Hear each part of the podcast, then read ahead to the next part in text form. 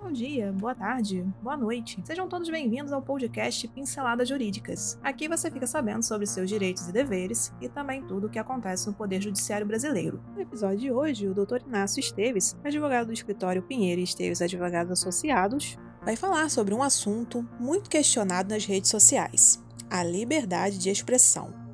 Qual o seu real conceito? E as redes sociais podem responder judicialmente quando um usuário tem o seu expressão violado? Então aumente o som e boa audição.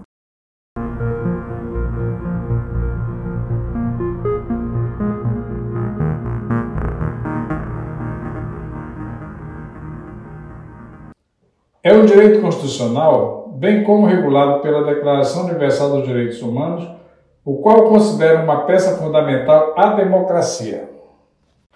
A liberdade de expressão que permite às pessoas manifestarem suas opiniões, como a escrita e a expressão plástica, sem medo de represálias, desde que tenha respeito e respaldada pela veracidade de informações, de forma independente e sem censura.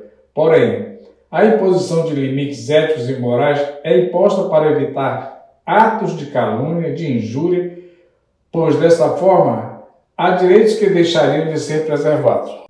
A preservação dos direitos de expressão deve ser assegurada em qualquer meio de comunicação, incluindo a internet, cuja informalidade não deve significar a liberdade total para se dizer o que se quer e ofender as pessoas causando danos morais. Não podemos confundir a liberdade de expressão com discursos de ódio, ameaças, coação, preconceito. Por isso surgiu a ideia de politicamente correta expressão pensamento ou ato a ser manifestado e assim se evita a ocorrência do cancelamento na internet. A liberdade de expressão em relação à política é um direito retirado das pessoas em regime totalitário, limitando assim a ocorrência de abuso de poder, porém, os regimes autoritários vigoram a censura nos meios de comunicação que vigiam as ideias daqueles que se expressam.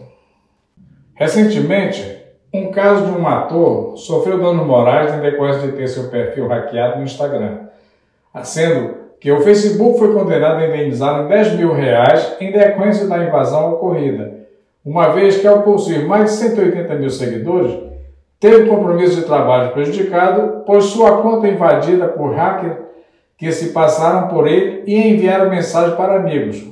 Depois do ocorrido, o artista ficou três dias impossibilitado de entrar na sua conta em razão das tentativas de acesso serem consideradas como spam para a plataforma.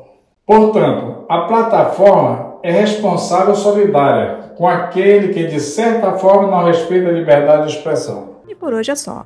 Agradecemos sua atenção e esperamos ter lhe ajudado com este conteúdo. Toda semana são lançados dois novos episódios. Este podcast tem o apoio técnico-jurídico da Pinheiro Esteves Advogados Associados e o apoio tecnológico digital da Clã Soluções Digitais.